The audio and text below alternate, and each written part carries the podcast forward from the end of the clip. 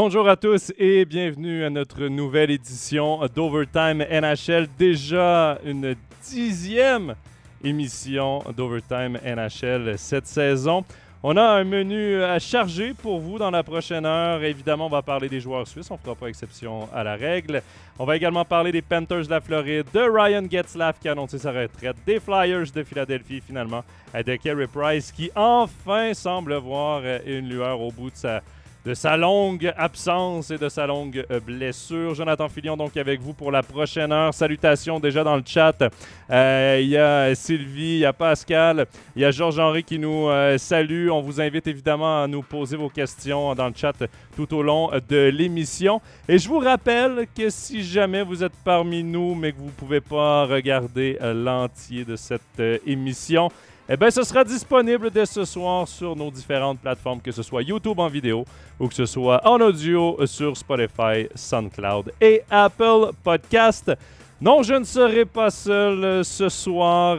Je serai même très bien accompagné de la visite du Québec avec Nicolas Ducharme qui est avec nous aujourd'hui. Salut Nick. salut Jonathan. Nicolas Ducharme, euh, qui est journaliste à rnh.com. D'ailleurs, on peut euh, l'écouter sur le balado La tasse de café RNH. Euh, d'ailleurs, il y a un nouvel épisode qui est sorti aujourd'hui, heure de la Suisse. J'ai eu le plaisir d'ailleurs de l'écouter et d'entendre ta, magnifique voix douce et suave. Mes collègues aussi. Euh, bon, Nick, on va tout de suite euh, commencer euh, par les joueurs suisses. On a reçu des questions avant l'émission et on va commencer avec ça. Il y a Jonathan Camponovo qui a l'habitude de nous envoyer des questions, toujours des questions très pertinentes. Et on va commencer avec l'une d'elles. Il nous parle de Nino Niederreiter. Il nous parle de son rôle dans la NHL, à quoi il aspire dans la NHL d'aujourd'hui, dans un futur, dans un avenir rapproché? Est-ce que c'est un joueur de bottom six ou s'il peut encore aspirer à un top 6 comme attaquant dans la Ligue nationale? Dépend à quelle équipe. Je pense que c'est ça la réponse. Là, ce que tu joues avec une équipe comme les Hurricanes de Caroline, qui sont, bon, on se bat pour la Coupe cette année, là, du côté des Hurricanes cette année, on a beaucoup de profondeur. C'est sûr que dans le cas de Niederreiter, ben à ce moment-là, ça devient peut-être un peu plus compliqué de percer le top 6. Mais encore là, on a Max Domi présentement sur le, deuxième trio euh, à, Caroline. Il jouait, bon, mais il jouait sur les deux derniers trios à Columbus. Donc, beaucoup de mouvements à Columbus. Et euh, un entraîneur vous dira tout le temps euh, les trios, les chiffres de trio, ça demeure des chiffres et pas nécessairement. Donc, c'est plus l'apport général qu'il va pouvoir donner qui va dicter un peu ce qui va être son utilisation dans les, dans les prochaines années. Je pense que Niederreiter, ben, dans son cas, cette année, il a, il a quand même 37 points en 63 matchs. C'est une bonne récolte. Euh, on veut qu'il soit fiable défensivement. C'est ce qu'il fait quand même bien.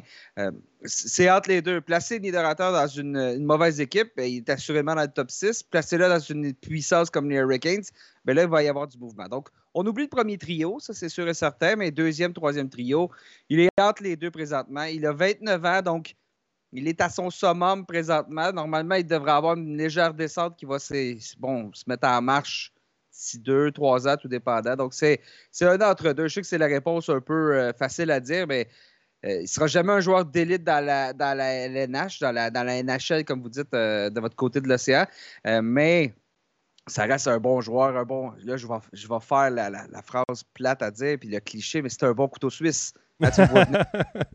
un bon coup de 6, C'est un joueur que je pense que la majorité des équipes euh, prendraient. Surtout, c'est un joueur qui a, à tout de moins, on se souvient lorsqu'il a été échangé contre Victor Rask, le Wild et les Hurricanes, on s'est changé en quelque sorte des problèmes. On n'aurait jamais pensé que Niederreiter deviendrait le joueur qu'il est devenu. L'important, c'est de demeurer constant, d'offrir du bon jeu défensivement dans sa propre zone et bon, de produire, mais produire, on, va le prendre, mais on ne s'attend pas à lui qui euh, termine la saison avec euh, 60-70 points. Donc, c'est un bon joueur de, deuxième trio à troisième trio, euh, tout dépendant des stratégies qu'on prend chez, les, chez, les entraîneurs. En même temps, Nick, j'ai envie de dire, Niederreiter en playoff, avec son gabarit, peut être d'une utilité immense parce qu'en power play, évidemment, devant, devant la cage, euh, il est difficile à tasser. Euh, il peut déranger. S'il joue ce style de jeu en playoff, il n'y a pas beaucoup euh, de joueurs des Hurricanes qui ont cette dimension, cette taille. Et lorsque tu le mets avec Jordan Stall au centre, ça commence à faire un trio avec euh, quand même du poids. Oui, exactement. Il va falloir par contre qu'il produise. On regarde ses statistiques en séries éliminatoires, c'est 25 points en 68 matchs. Dans les dernières années, l'année dernière, un but en 7 matchs. L'année d'avant, deux points en 7 matchs. L'année précédente, 4 à 15. Il faut quand même amener une, certaine dimension offensive, mais au moins, si tu fais le travail, encore là, je reviens à ça, parce que là, on regarde, là, euh, il se marque des buts de façon incroyable présentement dans, la LNH. Je n'ai pas les statistiques avec moi, mais je, je, parle avec mes collègues qui gèrent les, bon, les sommaires chaque soir, les résumés de match, tout ça, puis on est, on est débordé parce qu'il y a tellement de buts qui se marquent présentement. C'est la fin de la saison pour dire qu'il y a certaines équipes qui ont, qui ont levé le pied. Au lieu de se préparer pour les séries éliminatoires, on a levé le pied côté défensif. Euh, donc, rendu à séries éliminatoires, tout ça va se resserrer. Donc, je ne m'attends pas à ce que Niederreiter offre 6 euh, points en 7 matchs, offre 5 points en 7 matchs. Mais quand même, justement, comme tu dis, au moins, on amène, on amène du poids. Là. Niederreiter, euh, euh, quand même, comme tu as dit, un bon bonhomme, une, bonne, pièce d'homme, comme on dit par ici. Mais justement, mais son jeu défensif doit être excellent à ses exhibiteurs pour devenir un atout. Après ça, c'est un surplus s'il produit offensivement à, la hauteur de, je ne sais pas, de 5 points à 7 matchs. Mais tu as raison euh, sur le fait qu'il se marque énormément de buts en NHL. Nous, on le voit le, matin. Euh, Pascal et moi, mon collègue au, web, on reçoit euh, de la NHL tous les, les highlights, les buts ou les, les assists de joueurs suisses et on en reçoit un courriel par jour. Il y en a énormément. On doit faire des sélections parfois parce que ça ferait juste trop de posts sur nos réseaux sociaux. il se marque. Mais, et j'ai vu d'ailleurs une statistique là, comme quoi c'est euh, l'une des saisons dans les 20 dernières années, je pense, où la moyenne de but est la plus élevée par match. Euh, c'est assez impressionnant. Et ça aide justement à, gonfler les chiffres. Et justement, on va, on va en profiter pour parler d'un joueur qui a gonflé ses chiffres cette saison. Kevin Fiala. C'était d'ailleurs la deuxième question de Jonathan qui euh, nous demandait pensez-vous qu'il pourra trouver la constance dans ses performances offensives à l'avenir et devenir enfin le joueur indispensable au Wild, le joueur qu'on attendait lorsqu'on est allé le chercher à gros prix, disons-le, euh, aux Predators de euh, Nashville? Et, ça revient un peu à ce que tu disais en tout début de saison. Je me, souviens dans le premier épisode qu'on t'a eu, on parlait de Kevin Fiala, puis tu as dit son gros problème, c'est son inconstance. Mais cette saison, ça va bien, mais est-ce que sur le long terme, tu penses que ça peut tenir? À vrai dire, ce qui est drôle, c'est que ça va bien si on regarde ses statistiques sur l'ensemble de la saison. 61 points, 69 matchs, c'est très bon pour Fiala. Le problème, c'est qu'il s'est bien à produire environ là, dans les coins de Noël. Avant ça, sa production, c'était vraiment pas similaire à ça. Je n'ai pas, les, pas les chiffres devant moi, j'aurais dû préparer, mais il est parti sur une séquence incroyable en jouant avec. Il joue avec Frédéric Gaudreau, il joue avec. Euh, excusez-moi, je vais juste. Euh, euh, il jouait avec Frédéric Gaudreau. Il jouait avec, à ce moment-là, je crois que c'était euh, Foligno, Greenway, bon, peu importe. Mais il s'est mis à produire à un, rythme euh, d'un point par match et même plus à partir du temps des fêtes. est le Wild qui connaît une très belle saison. Alors, quand je disais Costa, c'est au cours de l'année au complet. Là, présentement, Fiala, il n'a pas, pas de poids à trois, premiers, à ses trois derniers matchs c'est correct, c'est quelque chose qui arrive. De toute façon, il en avait obtenu euh, à ses cinq précédents. Donc, vois-tu, c'est ça. Mais Fiala, cette année, je trouve, a pris un, step supérieur, comme on dit, là, passé au prochain niveau. Je trouve qu'elle connaît une très belle saison. Seulement 25 ans encore, Fiala. Hein? C'est pas. Encore tout jeune il n'est pas encore arrivé à ses meilleures années, Fiala. Donc, s'il parvient à offrir une performance, des productions comme ça à longueur de saison, va être tout un atout pour le, pour le Wild. Cette année, je suis très impressionné par sa deuxième moitié de saison. Puis, comme je dis, évoluait pas avec les, les, les, les Caprisov. Là. Il évoluait pas avec euh, les, meilleurs éléments du, du Wild. Donc, c'est encore plus impressionnant. Il n'était pas toujours sur le premier jeu de puissance non plus. Donc, il, a, il est responsable de cette amélioration de, de, production-là. C'est très bien pour lui. Euh, j'ai hâte de voir justement l'année prochaine s'il va pouvoir poursuivre sur sa lancée, parce que justement, comme je viens de dire, il y a juste 25 ans, il y a encore un bon 4 ans, 5 ans de production euh, devant lui. Il faut dire aussi que je ne sais pas ce qu'ils mettent dans l'eau euh, au Minnesota, mais j'ai l'impression que tout le monde est en sur-régime. C'est l'état des lacs, hein, euh, le Minnesota. Donc, l'eau, il y en a amplement au Minnesota, puis visiblement, elle goûte très bonne parce que du wild, c'est incroyable. Euh, Matt Ducarello, euh, que plusieurs avaient enterré parce qu'il avait connu une mauvaise saison il y a quelques années, et, de retour connaît sa meilleure saison à vie. Je pense qu'il a 36 ans, Zuccarello. Donc, 71 euh, points, 61 matchs, 34 ans, excuse-moi, dans le cas de, dans le cas de Zuccarello. Mais il joue avec Kirill Kaprizov qui et, même pas dans la discussion pour le trophée Hart, alors qu'il est clairement le joueur le plus utile à son équipe au Minnesota et un des joueurs les plus, mhm. Plus utiles dans, la LNH. Ce joueur-là a relancé cette, euh, cette concession-là. Tout le monde joue à confiance. Puis quand on regarde la formation du Wild, c'est pas une équipe qui, sur papier, est nécessairement impressionnante. Je veux dire, Ryan Hartman, on avait lancé la serviette dans son cas euh, à Philadelphie. Euh, Gaudreau, Gaudreau jouait dans la Ligue américaine il n'y a pas très longtemps. On a été chercher, on a quelques joueurs. Marcus Foligno aussi, sa production, ça sort de part.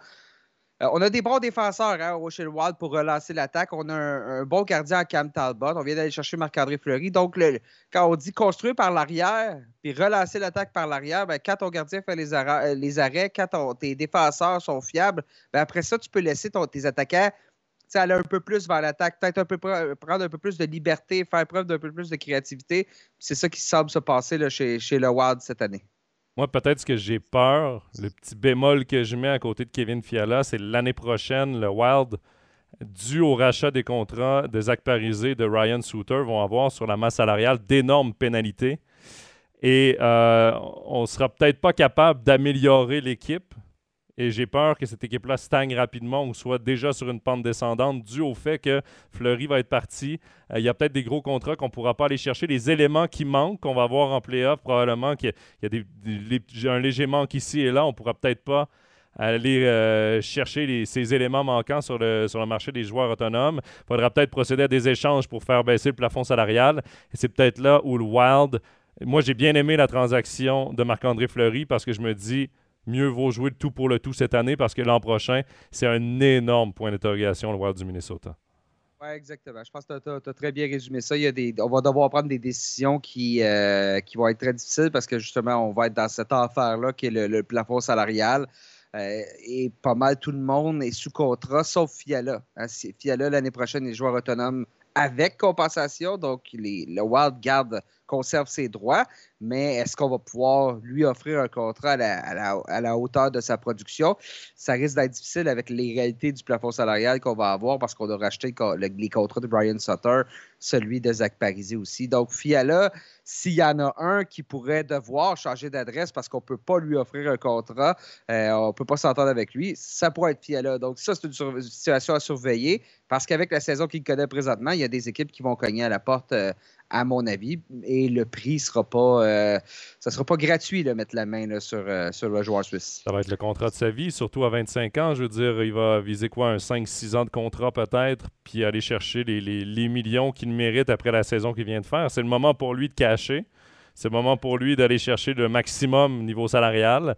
Et on verra si euh, ben, ce sera peut-être une. Si joueur autonome avec compensation, est-ce que ce sera une offre hostile? Est-ce que, quoi qu'il est quand même vieux pour une offre hostile, je ne sais pas si une équipe prendrait vraiment cette chance-là, mais est-ce que ce sera en arbitrage? Est-ce qu'il y a quand même beaucoup de questions autour de, Kevin Fiala et, de son avenir avec le Wild du Minnesota? Mais j'ai comme l'impression qu'on va tenter le tout pour le tout pour essayer de le garder le plus longtemps possible.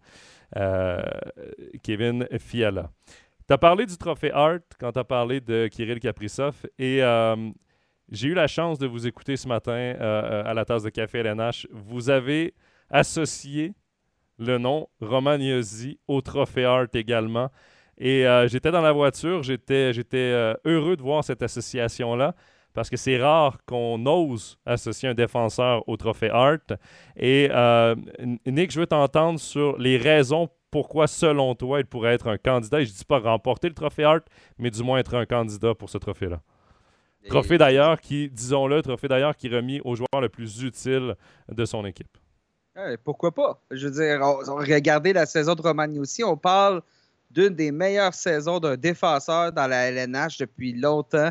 Euh, il, aussi, il, est, il vient de connaître un des mois les plus prolifiques de l'histoire de la LNH pour un défenseur. Donc là, c'est quoi les discussions? Le trophée, comme tu comme as dit, est remis au joueur le plus utile à son équipe et non pas le meilleur joueur de la LNH. C'est une nuance qui est importante parce que les Predators cette année, qui voyait les Predators en séries éliminatoires? C'était pas mon cas. C'était pas la cas de la majorité des experts. Donc, il y a une surperformance de la part des Predators qui est grandement, grandement liée à Roman Newsy. Je veux dire, 84 points, se dirige peut-être, peut-être, si on, on connaît une fin de saison, peut-être presque jusqu'au 100 points, mais à tout de moins, les défenseurs dans la LNH qui ont atteint le cap des 90 points, il n'y en a pas beaucoup. Alors, UC entrerait dans un club select, incroyablement select.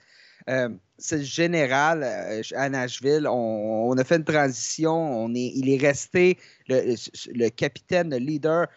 Commence à graver son nom sur le trophée Norris. Ça va être son deuxième trophée Norris. Ça, je suis prêt à parier avec vous. Euh, on se pariera une bonne bouteille de vin suisse, Jonathan, la prochaine fois que j'irai du côté, j'irai te voir. J'ose espérer un jour aller te voir éventuellement. Mais.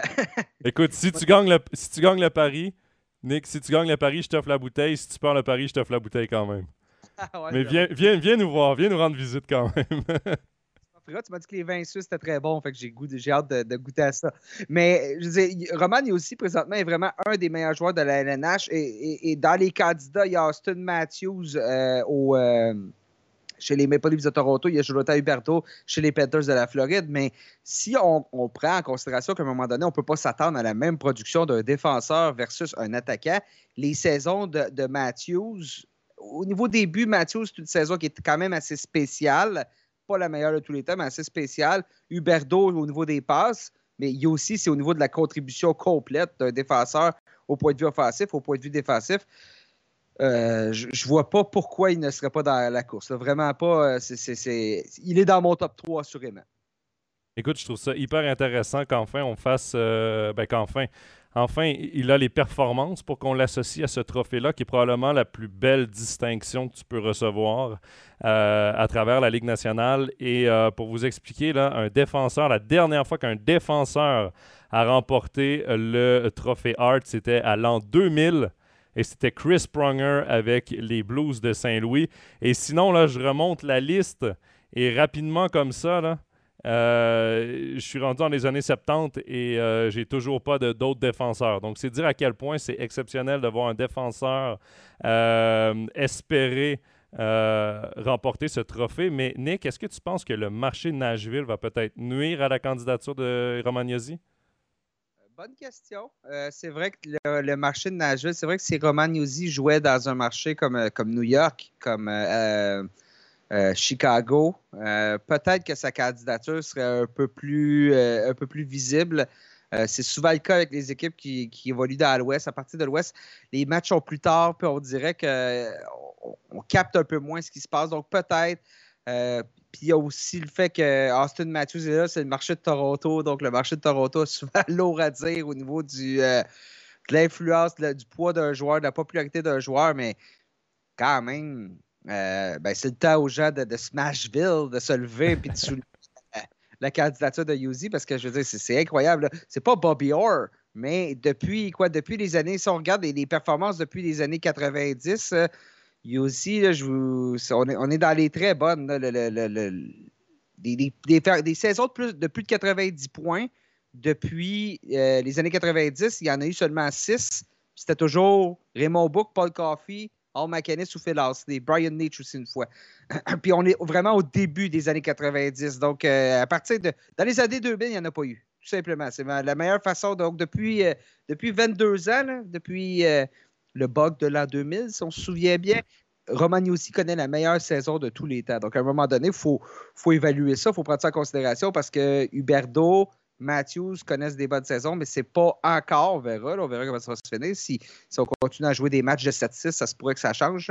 Mais pour l'instant, euh, est très haut sur la liste, mais je jongle avec mes choix tous les jours. Je me lève le matin et je n'ai pas décidé, j'ai pas le même choix que la veille.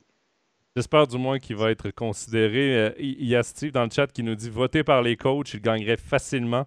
Mais il faut rappeler que c'est des votes par les journalistes.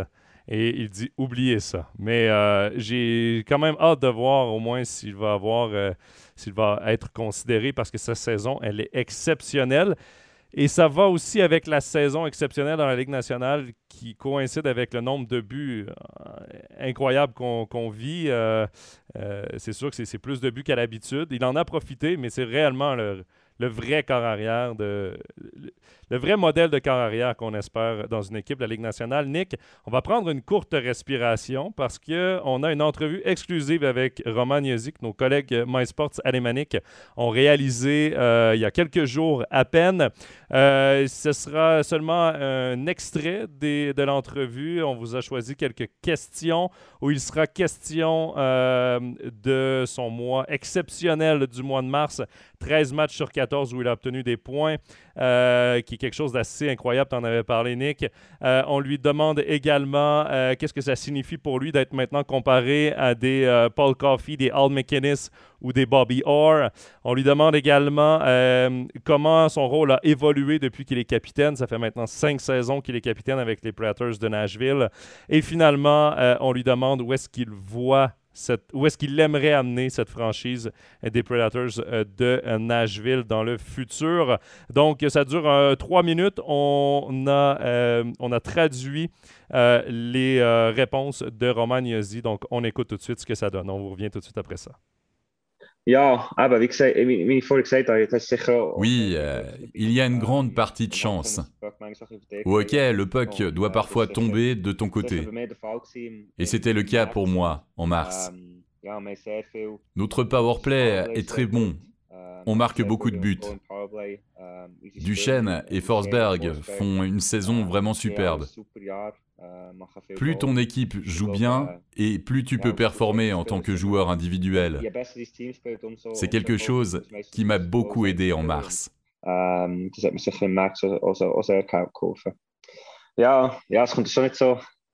Cela ne me semble pas réel. Les noms que tu as cités sont tous des légendes du hockey, les meilleurs défenseurs de tous les temps des joueurs que tu admires et dont on parle toujours. Être cité parmi eux, c'est vraiment très spécial. Quand tu vois leurs statistiques et le nombre de saisons extraordinaires en carrière, c'est incroyable. Donc oui, c'est un peu surréel. Unglaubliche Saisons, dass sie hatte, ist schon, schon, schon unglaublich. Und ähm, ja, äh, es ist auf jeden Fall so ein bisschen surreal vorgekommen. Ja, ich habe sicher extrem viel gelernt, jetzt so aus, ähm, J'ai beaucoup appris, surtout en tant que capitaine. C'était nouveau pour moi. J'ai eu la chance de pouvoir jouer avec des capitaines comme Shia Weber ou Mike Fisher. Mais quand on le devient, c'est différent.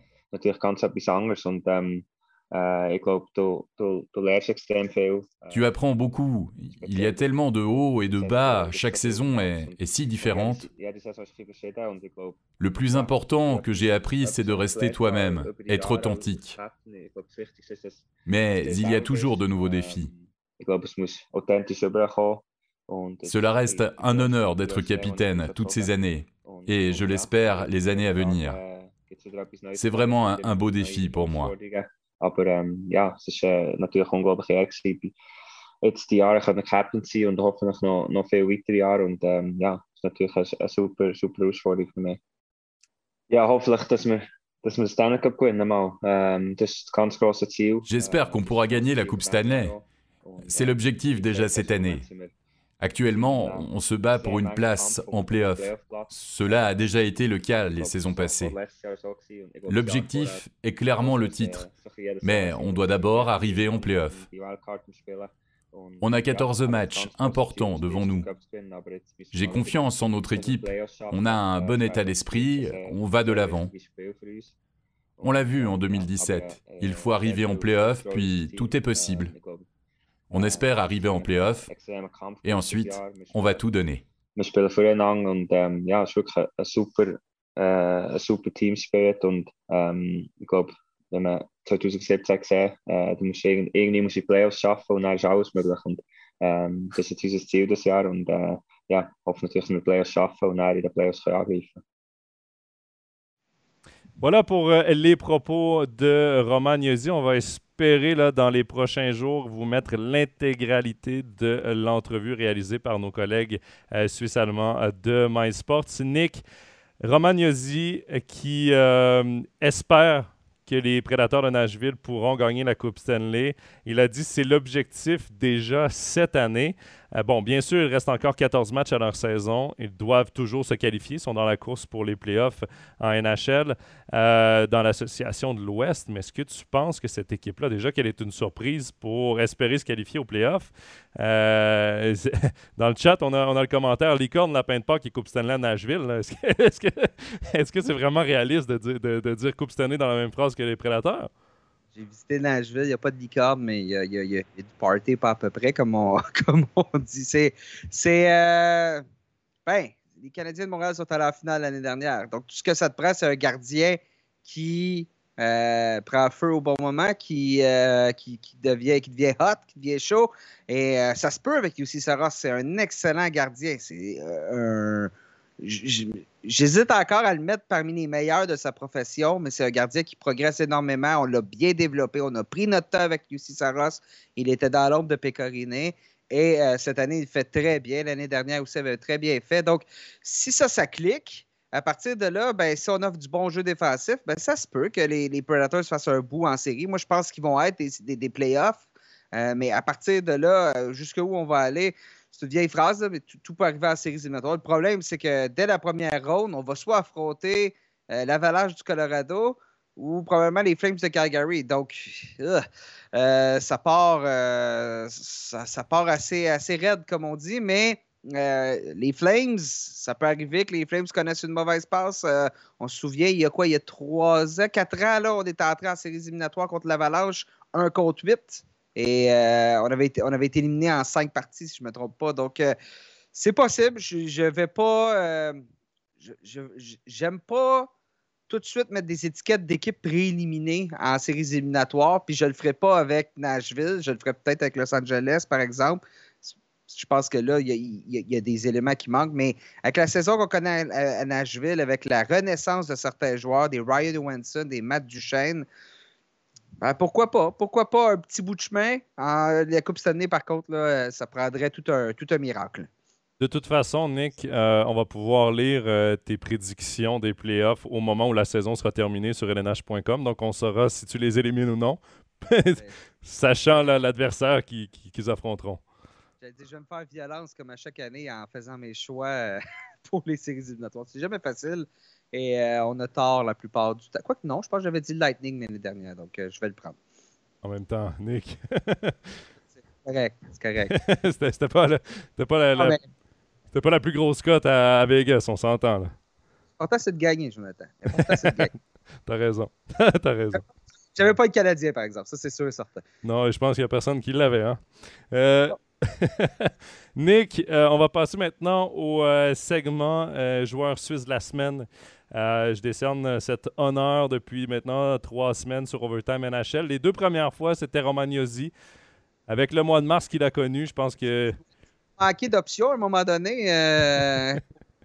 c'est Romagnosi. Dans le fond, c'est le segment Il y a Romagnosi, c'est ça que tu me dis? Mais non, là, on, change. On fait différent. Et on va regarder tout de suite qui est notre joueur euh, suisse de la semaine.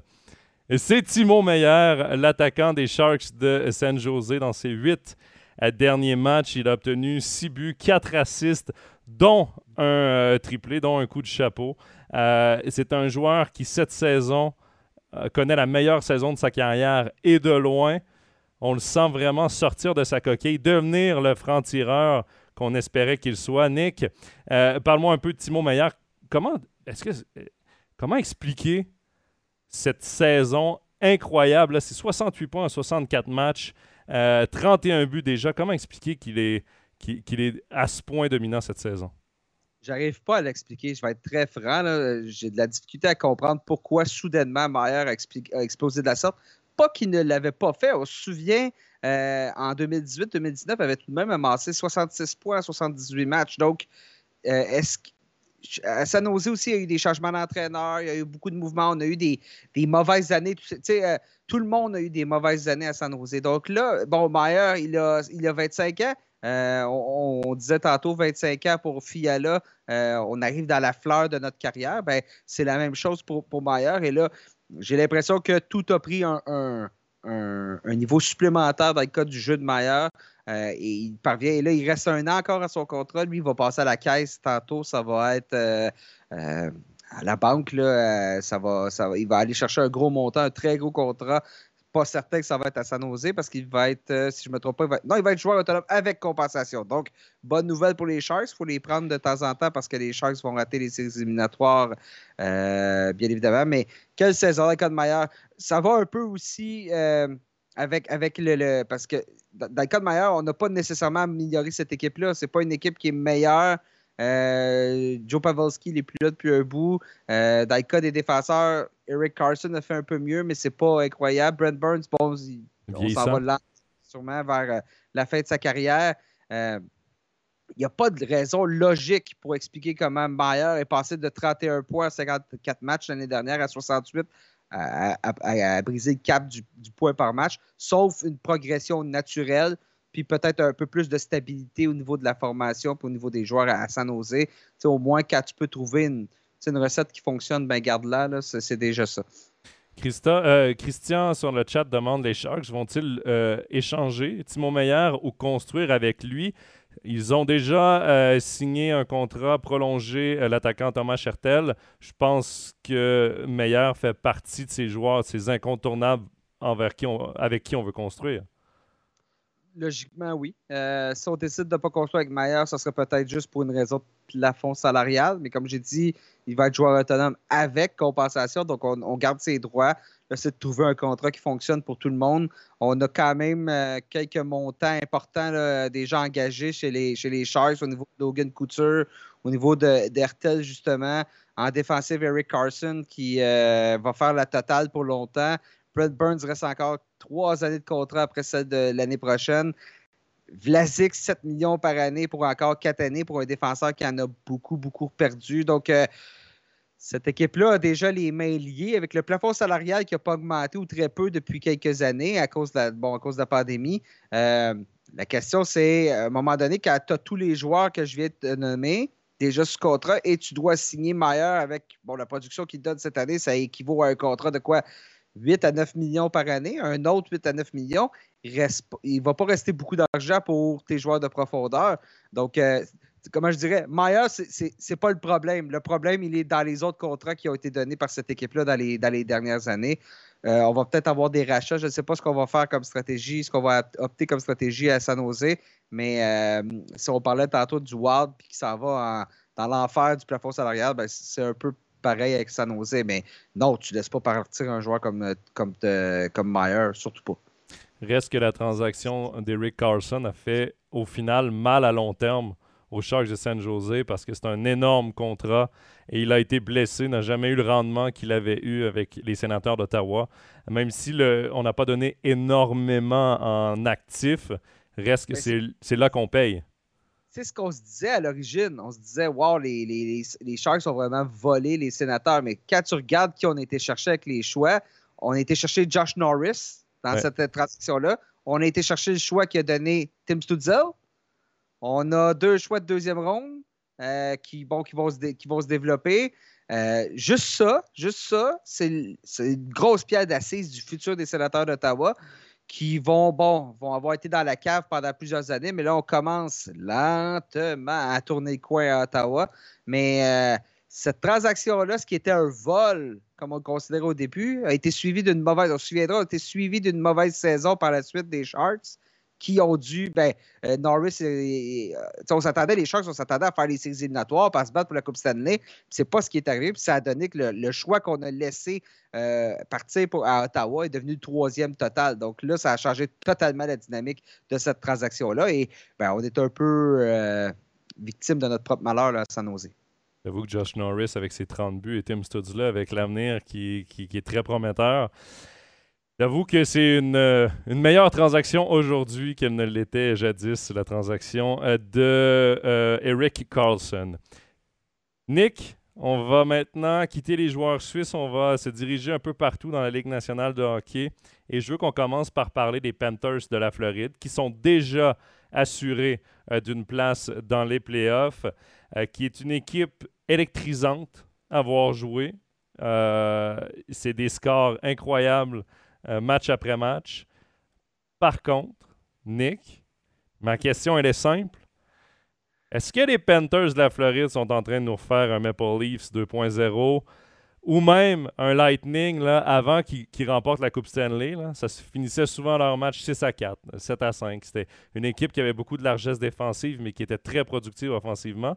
Ça s'est traduit par des éliminations rapides en playoff. Même chose pour Toronto. Est-ce que les Panthers vont dans cette direction-là aussi? Euh, bonne question. Euh, et, on se doit de la poser parce que quand on regarde cette équipe-là offensivement, c'est une puissance, c'est une des, des, grandes puissances qu'on a vues dans les, dans les dernières années. Puis on a rajouté Claude Giroux juste pour mettre un peu de glaçage sur le gâteau là, à la date limite des transactions. Mais on donne énormément de buts. Nos gardiens nos gardiens, c'est instable, c'est jamais, c'est pas constant. Spencer Knight, l'adjoint qui vient sauver Sergei Bobrovski depuis quelques, quelques matchs. Bobrovski se fait sortir de la rencontre assez souvent. Euh, ça, c'est un contrat. Malheureusement, Bobrovski n'a jamais été en mesure de livrer en Floride ce qu'il avait livré à Columbus. Euh, là, présentement, voyez-vous, là, dans ces dans cinq, dans, plutôt dans quatre de ces cinq derniers matchs, un pourcentage d'arrêt inférieur à 864. Euh, c'est pas bon, là, parce que les séries éliminatoires s'en viennent. Donc, euh, même, je, faisais plus confiance à Jack, tu, parlais des Maple Leafs, à Jack Campbell dans les dernières années, pas Jack Campbell, excuse-moi, Frédéric Anderson dans les dernières années à Toronto, que je fais confiance à Bobrovski présentement. Euh, là, on est privé d'Aaron Ekblad, par contre, donc ça, ça paraît. C'est pas pas un défenseur euh, défensif, mais Aaron Ekblad va faire ta relance, va te permettre d'aller marquer des buts. Et en série éliminatoire, ben, c'est beau être une équipe offensive. Si tu réussis, euh, va falloir que tu joues défensivement en série éliminatoire. Il va falloir que tu sois efficace parce que des six buts en série éliminatoire, il n'y en aura pas beaucoup des soirées comme ça.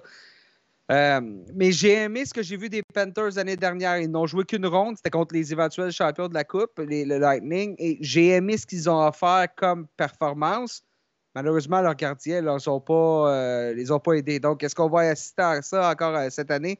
Ben, peut-être, peut-être. Je ne suis, pas certain. C'est une des équipes qui, est assurée de faire les éliminatoires pour laquelle je ne suis pas certain de ce à quoi m'attendre. Les gardiens de but, tu, parles des gardiens de but. Euh, nomme-moi la dernière équipe qui avait un mauvais gardien de but ou un gardien de but qui n'était pas élite qui a gagné la Coupe Stanley. Euh, j'en ai parlé dans, dans un, podcast récemment. On m'a sorti le nom de Jordan Bennington à Saint-Louis. Parce que Bennington, Bennington était vraiment sur une lancée incroyable à ce moment-là. Euh, cette année, c'est difficile pour Bennington, il n'est même plus gardien numéro un. Donc, Mais sinon, sinon ben, écoute, je vais être méchant. Le nom de Chris Osgood reviendra toujours dans cette discussion-là.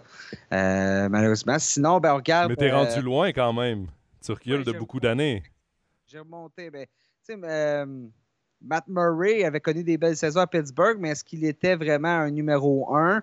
à cette époque-là, avait volé le poste de Marc-André Fleury. Donc, on avait quand même Marc-André Fleury derrière. Donc, c'était pas, pas un mauvais gardien.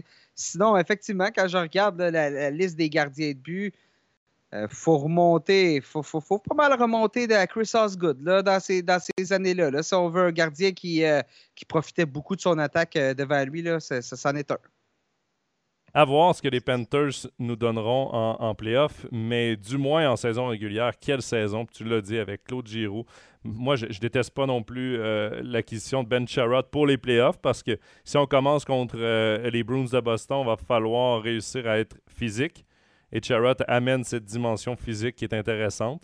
Donc, à voir euh, en playoff, mais niveau gardien, c'est vraiment un gros point d'interrogation du côté euh, des Panthers de la Floride. Nick, sinon, dans les euh, grosses nouvelles qui, sont, qui ont été annoncées cette semaine, il y en a une énorme du côté des Dogs Anaheim et c'est l'annonce de la retraite à la fin de la saison du capitaine Ryan Getzlaff.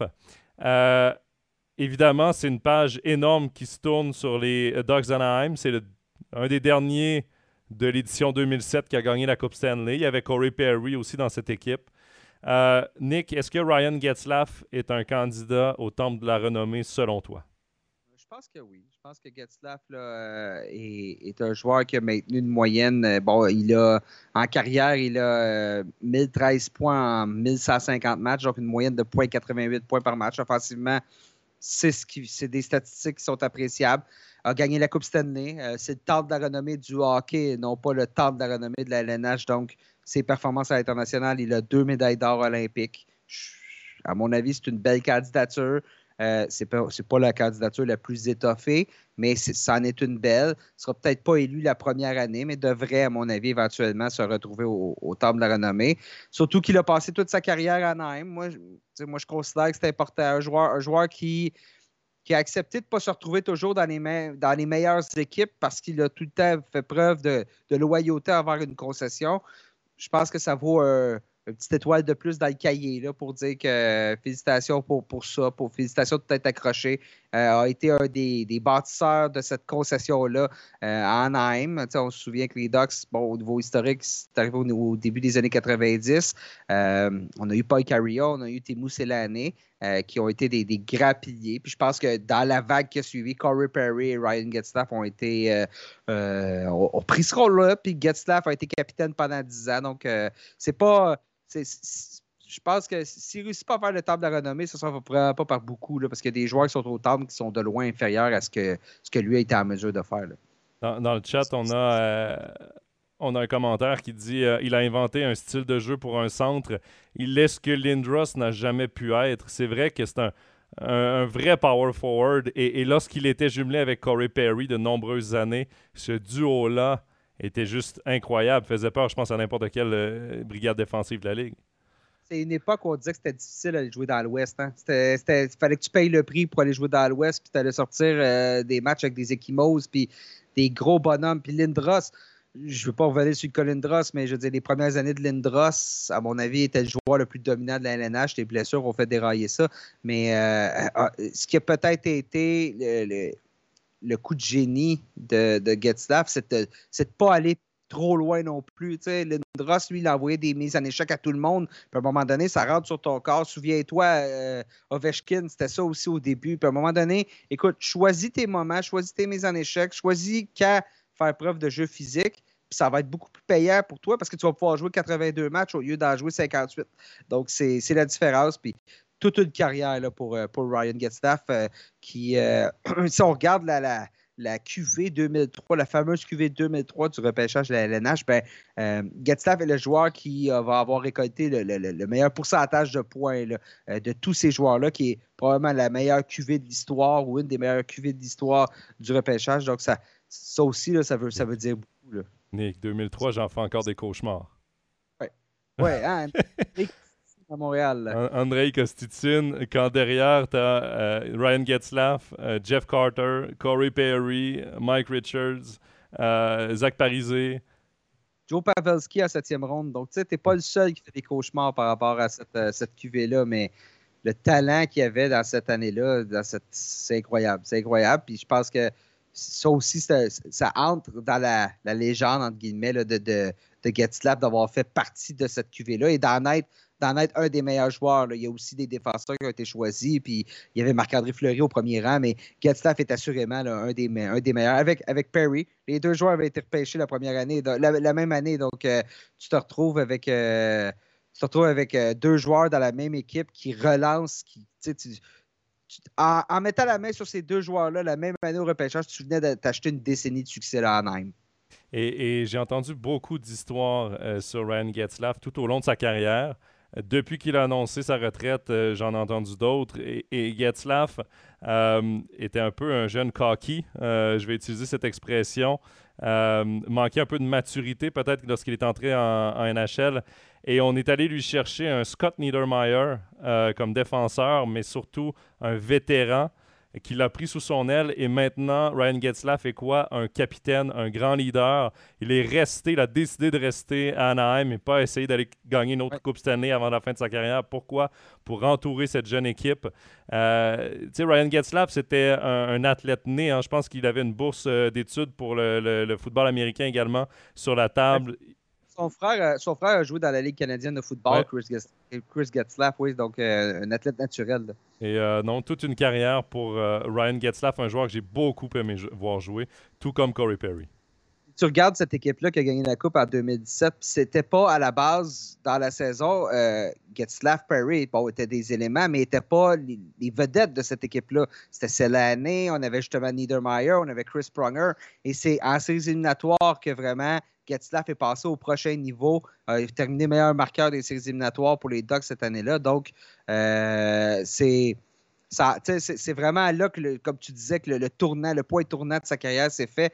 Bon, tu gagnes une Coupe année en plus, ça aide, mais qui est vraiment passé au prochain niveau. Et, c'est une belle, tu, regardes cette équipe-là, c'est un beau mélange de vétérans et de jeunes. Puis c'est le repêchage 2003 qui va avoir d'avoir mis la main sur Perry puis Getzlaff qui va t'avoir donné la profondeur pour aller encore plus loin et aller chercher la Coupe Stanley. Il y a tellement d'erreurs en première ronde qui se, font euh, au repêchage et là tu frappes dans le mille, tu as Getzlaff en première ronde autour de quoi 18e, je crois 19e. 18e si je me trompe pas. Et, 28 28e, euh, je pense que c'était Perry. Euh, je, vais, te le dire. 19e 2003 pour euh, Getzlaff. Corey Perry, 28e, effectivement. Ma mémoire n'était pas si mal, mais euh, écoute, tu frappes, tu frappes, pour 1000. Oui, effectivement. C'est. T'as pas besoin de drafter, t'as pas besoin de repêcher les autres, les autres, les autres rounds après ça. C'est correct ton travail. Euh, Nick, on va maintenant parler d'une équipe qu'on parle très peu dans Overtime NHL depuis le début de la saison. C'est parce que c'est une saison assez compliquée là-bas. Euh, ce sont les Flyers de Philadelphie. Euh, et je ne veux pas parler des performances, Nick, mais il y a quand même quelque chose qui a retenu mon attention la semaine. Ben, en fait, c'était ce week-end. On a décidé de laisser de côté le vétéran défenseur Keith Yandel, Keith Yandel était, euh, était sur euh, un record de 989 matchs consécutifs. Euh, ce qui est un record de tous les temps, évidemment, dans la Ligue nationale. c'est assez exceptionnel de voir un joueur jouer autant de matchs consécutifs, sachant le risque de blessure qu'on encourt, de rester aussi longtemps, presque 1000 matchs consécutifs. Et son entraîneur, Mike Yo, a décidé tout simplement de le laisser de côté. Donc, c'est pas pour cause de blessure, c'est pas euh, pour la naissance d'un enfant comme euh, Phil Kessel que finalement on a quand même fait jouer. Ouais, a joué, euh, une présence et reparti en avion. Mais je veux t'entendre là-dessus. Moi, j'ai trouvé que c'était un manque total de respect envers le joueur. Euh, envers le record, envers, sa legacy, ce qu'il est en train de laisser à la Ligue nationale. Je veux t'entendre là-dessus sur cette décision de laisser de côté un joueur qui, euh, est en train d'écrire l'histoire. Ouais. Euh, bon, je vais être direct. Si c'est pas de sa séquence, Keith ne joue probablement pas dans la Ligue nationale de hockey cette année. c'est un défenseur qui n'est plus l'ombre de ce qu'il était il y a quelques années. Euh, défensivement, c'est un, joueur avec énormément de carences. Offensivement, c'était correct lorsqu'il compensait avec son jeu euh, offensif, aller chercher 62 points comme en 2018-2019. Mais cette année, 15 points, un but en 68 matchs. Là, là tu as quelqu'un. C'est dans les pires performances présentement, dans les pires défenseurs de la LNH présentement. Donc, à un moment donné, tu es une équipe, les Flyers, qui euh, connaît une saison vraiment mauvaise. C'est un Mike Hio qui ne veut pas se, battre pour, son poste, entraîneur intérimaire. Euh, et tu veux développer des jeunes à un moment donné, tu dois faire de l'espace pour faire de la place pour des jeunes. Et tu as Keith qui est là. Euh, à un moment donné, il faut que tu prennes des décisions. Puis c'est ça la réalité, c'est que si ce n'était pas de sa séquence, Yandel aurait été retraché à maintes reprises cette année. Donc à un moment donné, quand est-ce que tu tournes, tu, tu, fermes les yeux sur ce qui se passe réellement pour protéger une séquence? Parce que là, je veux dire, sinon, Yandel va jouer jusqu'à quel âge? Euh, s'il veut jouer encore l'année prochaine, euh, on le garde en, uniforme, on le garde en uniforme. La séquence, elle a pris fin parce qu'elle devait prendre fin, à mon avis, parce que le joueur n'offrait pas les performances à la hauteur de ce qu'il a déjà fait. Je, ne critique pas Keith Yandel sur l'ensemble de sa carrière. Si ça a 15 points en 1100 matchs pour un défenseur, c'est incroyable. D'avoir disputé tous ces matchs-là, c'est fascinant. Je pense que tu as bien résumé ça dans un, sport qui est aussi euh, physique. D'avoir joué autant de matchs, c'est fascinant. Mais à un moment donné, il faut en venir à, à l'évidence que Keith Yandel, avec ses performances, n'est pas un défenseur de la LNH en ce moment. Là-dessus, je te rejoins à 100%. Je pense que c'est vrai qu'il n'a plus, de poste à avoir en, NHL, euh, évidemment, pour ce qu'il offre comme rendement. Par contre, Nick, là où je te rejoins pas, c'est une année qui a tellement été difficile à Philadelphie. Est-ce que au moins d'aller chercher le chiffre 1000 c'est tout con, mais euh, il était à 11 matchs d'aller chercher le fameux chiffre 1000, euh, qui aurait été peut-être un, beau plateau à atteindre, qui aurait mis peut-être un peu de positif dans cet environnement sombre de Philadelphie cette saison. Et euh, c'est une question, moi, je trouve, de respect envers ton vétéran, malgré le fait que je suis d'accord avec toi que est-ce que cette année, il méritait sa place en NHL? Je pense pas. Mais les Flyers de Philadelphie l'avaient sous contrat, assument tu es éliminé déjà des playoffs. Mathématiquement pas, mais on s'entend qu'ils ne sont pas dans la course pour les playoffs. Euh, Habille-le, donne-lui un rôle secondaire, euh, donne-lui du power play, donne-lui 12e euh, attaquant. J'en ai rien à faire. Je trouve euh, que par respect pour le joueur, pour tes coéquipiers, pour ton équipe, mets-le habille-le, fais-le atteindre le chiffre 1000 et après, il se passera ce qui se passera parce que Phil Kessel va probablement le dépasser, mais on ne le sait pas. Si Phil Kessel se blesse et qu'il ne joue pas, sa séquence active prend fin également.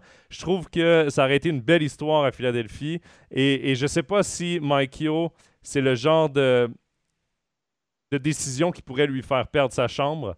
son vestiaire. Je ne sais pas si euh, il va être de retour l'année prochaine, mais si en plus il n'est pas de retour l'année prochaine, je trouve que cette décision-là est encore plus difficile à justifier, à moins qu'il soit allé voir son patron et lui ait dit Je fais quoi avec Yandel?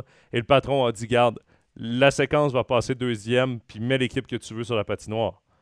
Ouais, c'est Yeo qui a l'étiquette du bad guy dans cette histoire-là, mais je veux dire, probablement qu'Yeo, c'était pas la première visite qu'il faisait pour aller voir le directeur général euh, Cliff Fletcher puis lui demander écoute, là, ça fonctionne pas. Ça, fonctionne pas. Je, fais quoi? Puis probablement que des chances cette année, Yandel en avait eu. Puis oublions pas une chose, Yandel, tu sais, ton argument tiendrait si Yandel était à Philadelphie depuis 7 ans, 8 ans. Mais là, il est à Philadelphie depuis cette année. Le, niveau loyauté est moins fort à un moment donné. C'est pas non plus une séquence de performance. C'est pas une séquence je suis méchant en, je suis méchant en disant ça, mais c'est pas, pas euh, le nombre de points par match, c'est pas euh, mhm. atteindre un plat des 1500 points, par exemple, ou je ne sais pas. C'est c'est une séquence de match joué, puis à un moment donné, les performances ne sont pas là. Donc, euh, c'est dommage. J'aurais aimé ça, voir Yandel atteindre le cap des 1000, mais je comprends la décision d'IO, puis je comprends qu'à un moment donné, il faut que les jeunes soient utilisés parce que Philadelphie, là, on a perdu Claude Giroux. Euh, cette équipe-là, c'est vraiment pas clair où on s'en va. Je comprends pas le plan de cette équipe-là. On a signé un, Rasmus Ristolainen pour cinq autres années, alors que lui et Yendo, défensivement, on est dans les, les pires défenseurs de la LNH. Donc, cette année, le directeur général a été chercher ces deux joueurs-là, deux joueurs qui ont de sévères carences défensives. Euh, Yeo fait quoi à un moment donné? Puis c'était pas Yeo en, début de saison, c'était Alain Vigneault, mais à un moment donné, quand tu te fais donner ces munitions-là, tu sais que derrière, Carter Hart va être bombardé. Là, à un moment donné, comme entraîneur, il faut que tu te défendes toi aussi, il faut que tu prennes des décisions qui sont logiques. Puis je pense qu'on en est venu à ce point-là. on n'en est pas venu à ce point-là au 20e match de la saison. On en est venu à ce point-là au 60, quoi, 65e environ. Euh, il y, a quand même une différence importante. Je trouve intéressant ton point on ne sait pas où cette équipe-là va parce que on échange Claude Giroux parce qu'on amorce une certaine reconstruction, j'ai l'impression. Mais en même temps, on donne 5 ans à Rasmus Ristolainen. Euh, bref, je n'ai pas compris. J'arrive pas à comprendre pourquoi on a été chercher Ristolainen. C'est un, défenseur qui, pas flou, avait des carences défensives. Oui, capable de marquer des, capable de marquer, capable d'aller chercher des points, mais à un moment donné, il faut qu'un joueur soit capable d'être efficace dans sa zone. Et Ristolainen, c'était bien connu, c'est un des pires de l'histoire euh, par match pour les, le différentiel plus-moins. Donc là, euh, tu te peintures dans un coin. On a des, on a, on a des joueurs, Travis Konechny performe pas comme il devrait le faire. Cam Atkinson, ça n'a pas été une bonne acquisition contre Jacob Voracek. Euh, cette équipe-là, on dirait une équipe qui ne veut pas reconstruire parce qu'elle croit en ses éléments, mais ce qu'elle ajoute vient, pas, vient nuire à l'équipe. Euh, je ne sais pas. J'ai l'impression qu'il va se passer quelque chose à Philadelphie. Je ne sais pas quoi. Est-ce qu'on va. Ça va être une série de transactions? Est-ce que ça va être des départs au niveau du deuxième étage, au niveau du, premier étage dans le vestiaire? Euh, mais, le, statu quo ne peut pas être adopté parce que cette année, l'année dernière, Carter Hart a été euh, médiocre. Je vais utiliser le terme médiocre devant le filet, mais cette année, c'est pas vrai qu'il est médiocre. Il fait son possible, connaît une meilleure saison, mais il n'est pas du tout appuyé. Et devant lui, ben justement, il y a des joueurs qui sont. Ivan Provorov ne joue pas à la hauteur de ce qu'il nous a montré. Il y a beaucoup de joueurs dans cette équipe-là qui ne jouent pas à la hauteur de ce qu'on s'attendait à voir d'eux. Donc, je ne sais pas où on s'en va à Philadelphie. Je ne comprends pas, mais je ne vois pas cette équipe-là revenir parmi les, les favorites dans la métropolitaine avant, avant longtemps. On, parlait en début d'émission du Wild du Minnesota qui surperforme depuis le début de la saison. C'est complètement le contraire à Philadelphie. C'est vraiment tout le monde sous-performe. Il y a Vladi dans le chat qui nous salue, qui vient de se joindre à nous, euh, qui, nous dit, qui nous dit Go Leafs Go, Austin Matthews is the best. Euh, c'est un fan euh, des Maple Leafs, évidemment. On va parler un peu de Austin Matthews. On va faire cette petite parenthèse parce qu'il connaît une séquence absolument incroyable. Il pourrait aller chercher les 50 buts en 50 matchs après un début de saison où il a été blessé, ralenti par les blessures et tout. Euh, vraiment, il connaît une forte saison. Comment? J'ai dit pas de cas d'entraînement non plus dans le cas de Matthews. Donc ça, ça, ça paraît. Là. Ouais, et euh, même chose pour Mitch Marner, qui connaît une saison incroyable. Euh, écoute, est-ce que tu penses que ces deux joueurs-là sont en train d'acquérir la maturité nécessaire pour espérer une maturité qu'on s'entend qu'Alex Ovechkin a atteint début trentaine, que Sidney Crosby mhm. avait à 18 ans. Est-ce que tu penses que ces deux gars-là sont en train d'aller chercher cette maturité pour espérer aller chercher les grands honneurs éventuellement? Ah, ça, va devenir, si ce n'est pas déjà un des grands duos de la LNH. C'est, euh, les deux sont sous contrat pour longtemps. C'est des, Matthews, son talent de marqueur. on parle d'Ovechkin, mais attention, si Matthews garde un rythme similaire en carrière, euh, va pouvoir aller euh, menacer certains chiffres d'Ovechkin. C'est vraiment impressionnant ce qu'ils font. Puis tu as un duo qui est parfait ensemble parce que Marner, tu un grand fabricant de jeu. Matthews a le compas dans l'œil. Tu pourrais me mettre à gauche, puis je ferais 50 points. Euh, c'est pas mal ça. Michael Bunting, que les Coyotes de l'Arizona n'ont pas gardé l'année dernière. Je vous, le rappelle, était joueur autonome avec compensation. On a décidé de ne pas lui faire d'offre. Et Bunting, cette année, 55 points en 70 matchs. Euh, donc, euh, et, Bunting avait démontré des belles choses du côté de du côté de l'Arizona offensivement, puis on a décidé de ne pas y garder, je ne comprends pas. Et là, arrive à Toronto, puis se fait placer en début de saison, pas, pas directement en début de saison, mais il a gagné son poste, a tassé Nick Ritchie et, et, a obtenu son poste sur le premier trio ben Bunting en profite. Il joue pas sur le jeu de puissance avec, ces deux, avec les deux autres. Donc, c'est vraiment des points à 5 contre 5 majoritairement. Le 51 de ces 55 points sont à, sont à force égale. Donc, euh, c'est pas rien. On a un trio qui fonctionne. Je pense que Matthews, bon, il y a le marché torontois qui est toujours très difficile.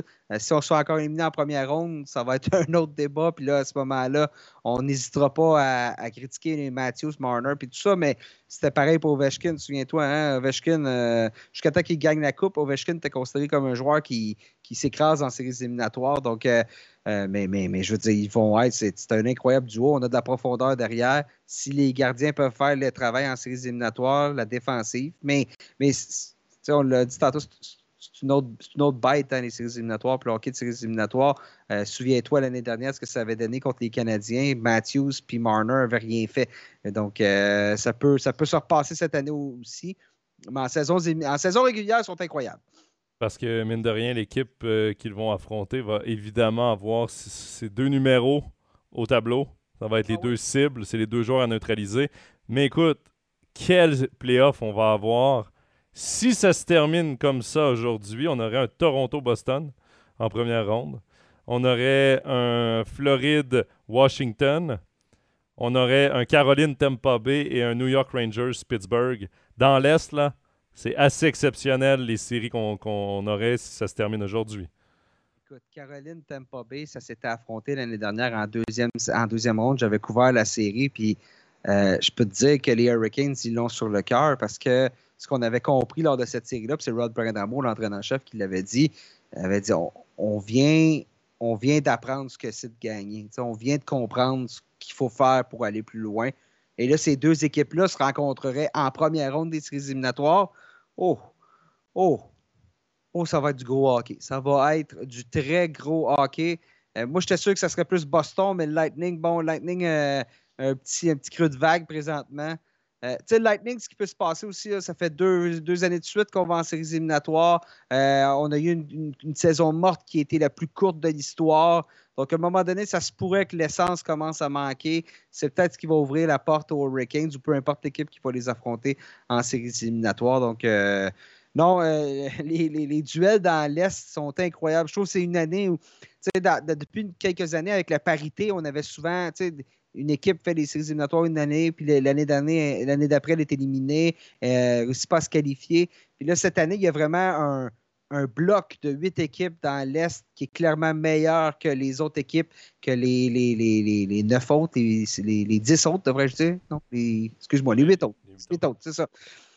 Qui est clairement meilleur que les huit autres et ça va donner euh, des confrontations incroyables en série. Oui, parce que, euh, bon, je pense que les huit équipes qualifiées pour les playoffs, on les connaît déjà dans l'Est. C'est maintenant l'ordre euh, des équipes euh, qui, qui, euh, qui restent à savoir. Dans l'Ouest, par contre, il y a encore une course à trois équipes et peut-être plus. Si on met un quatrième as en ce moment, il y a trois équipes, Vegas, Dallas et Nashville, qui se battent pour les deux dernières places.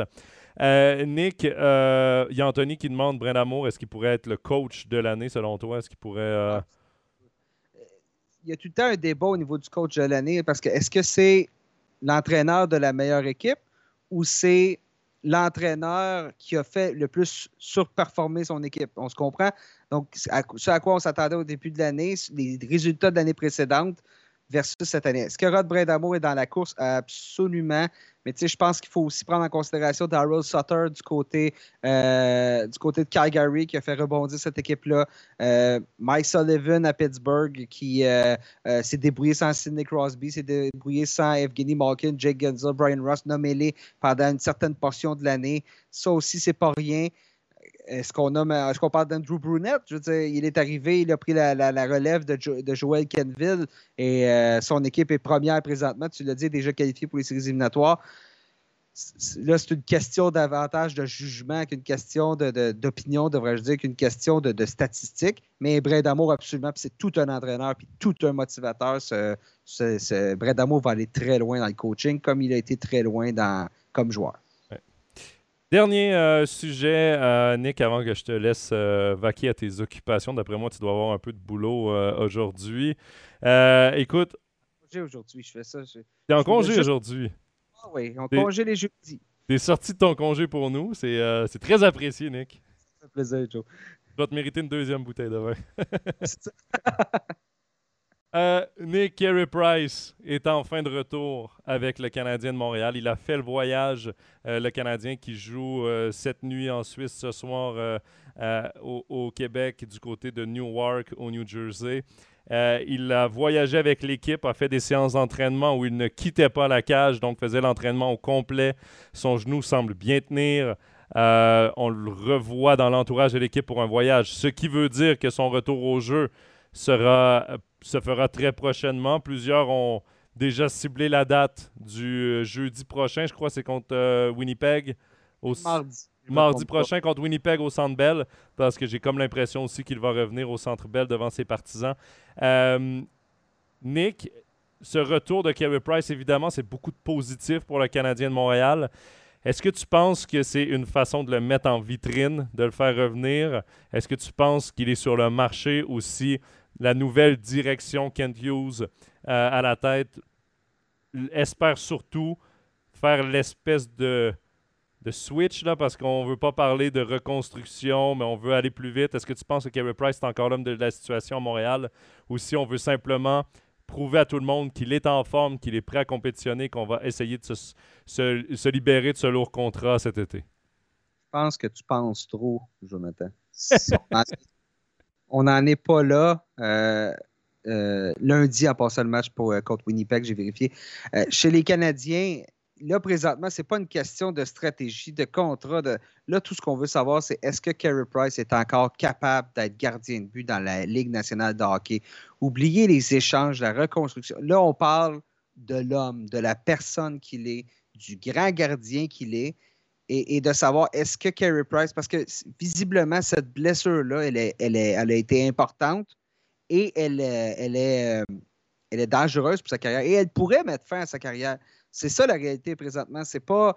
C'est, est-ce que Carey Price, parce qu'un gardien comme Carey Price ne peut pas jouer à 80% de ses habiletés. Euh, oubliez ça. C'est. Puis on l'a vu cette année avec Ben Bishop. Ben Bishop a été blessé gravement. Je crois que c'était le genou, justement. A été opéré, puis tout ça. Puis il est revenu au camp, euh, a pris une longue pause. Ça ressemble un peu à Carey Price. Puis il est revenu dans la Ligue américaine de hockey. Il a joué un match, puis il a dit ça ne fonctionnera pas. Euh, je le sais, je ne suis pas capable de. Si j'étais un joueur, ce que Bishop a dit, c'est si j'étais un joueur, cette blessure-là ne me nuirait pas, je serais capable de jouer encore plusieurs années. Mais comme gardien de but, ça me nuit trop. Et là, c'est ce qu'il faut savoir dans le cas de Carey Price. Si on se souvient quand il s'est fait opérer, Carey Price, c'était supposé d'être de 10 à 12 semaines pour retrouver la forme. On n'en est pas là encore. je veux dire, il n'est pas encore revenu. Là.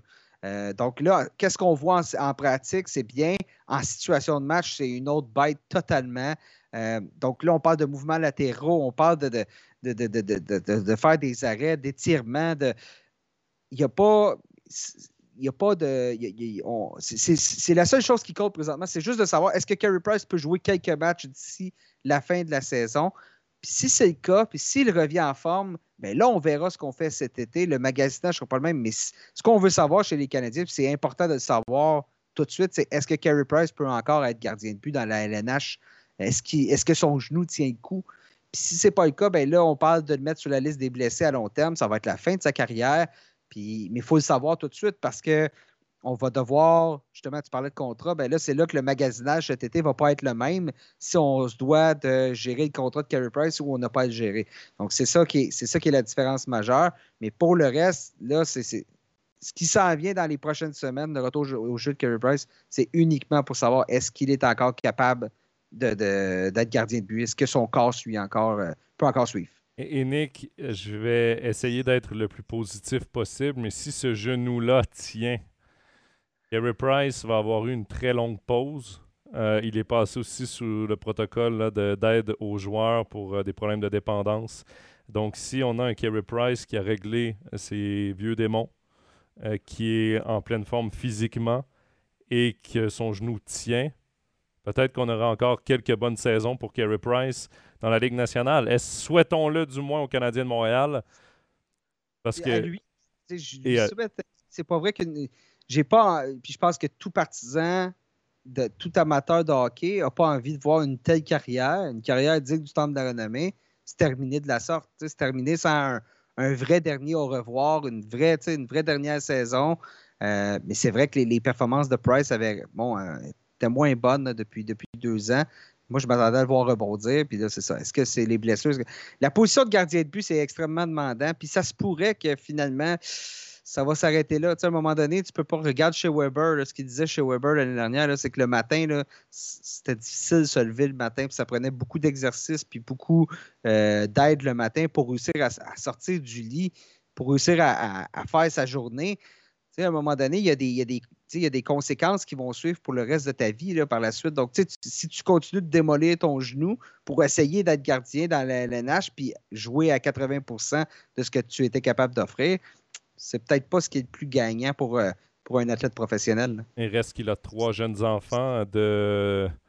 Euh, je veux dire, d'être capable de te mettre à genoux puis jouer avec tes enfants, euh, ça, vaut, ça vaut quand même de l'or. Oui, exactement mais j'ai l'impression, blessure au genou, blessure aux hanches, un peu comme euh, les blessures aux, lanceurs euh, de baseball majeur au bras, euh, au coude, à l'épaule. C'est. Carras qui a pris sa retraite cette année à la suite d'une opération à la hanche. J'ai parlé de Bishop, tout Carras, c'est la même chose. Il est revenu au jeu, puis ce qu'il a constaté, c'est non, je ne suis, plus capable de suivre. Donc, c'est tout à son honneur. À un moment donné, tu le reconnais puis tu, décides de faire des adieux. C'est Price puis Rask, ça se ressemble un peu. Là. Euh, Rask a presque toute sa carrière avec la même organisation. On s'entend, il est repêché par Toronto, mais il ne jouait qu'uniquement qu'à Boston. Euh, c'est des cas qui sont similaires. c'est des. On, verra. On verra. On va se croiser les doigts pour, euh, pour Carey Price dans, dans, les prochaines semaines. tu parlais de Tuka Rask, une autre belle carrière qui s'est terminée un peu euh, tristement de, cette façon-là. Euh, Nick, euh, Nicolas Duchamp, je te remercie d'avoir passé la dernière heure et quart avec nous. Évidemment, j'invite tout le monde à te lire sur... Qu'est-ce que tu as dit? On a fait une heure et quart? 1h12. Ah boy, ok. C'est. Les temps, attends, le temps que je remercie, là, on va aller ah. chercher le 1h15. Ah, mais il y avait, y avait une vidéo par contre de 3 minutes, donc on, on s'est contenu cette fois-ci. Tu veux reprendre euh, ton 3 minutes? non, mais c'est qu'il y a de la E-National League dans le studio après, donc pour ça que je suis un peu limité niveau temps. Ah, ok, c'est ça, on fera pas deux heures ce coup-ci. Non, c'est ça. La prochaine fois que tu viens en playoff, par contre, parce que je te réinvite déjà pour les playoffs, on se trouvera un moment dans ton horaire chargé de ces deux mois de playoffs et on fera un bon deux heures à faire nos pronostics et à parler des séries et tout. Mais ce fut un réel plaisir de t'avoir et discuter euh, de toi, avec toi de, de, de NHL. Évidemment, on te lit sur lnh.com quotidiennement. On peut écouter également le podcast La tasse de café sur les euh, toutes les bonnes plateformes de balado. Euh, donc, euh, d'ailleurs, avec un nouvel épisode qui est sorti ce matin même au niveau de la Suisse. Donc, allez l'écouter en grand nombre, encourager cette équipe d'LNH.com qui fait du très, très bon boulot, soit dit en passant. nous, ben, on se donne rendez-vous évidemment dans deux semaines pour un prochain épisode d'Overtime NHL. Entre-temps, ce dixième épisode de la saison sera disponible sur YouTube en vidéo et sur Apple Podcast, Spotify et SoundCloud en audio dès ce soir. Merci d'avoir été avec nous. Vous avez été nombreux sur le chat à nous écrire. Euh, c'est toujours très apprécié. Et sur ce, ben, bonne fin de soirée. Bye bye.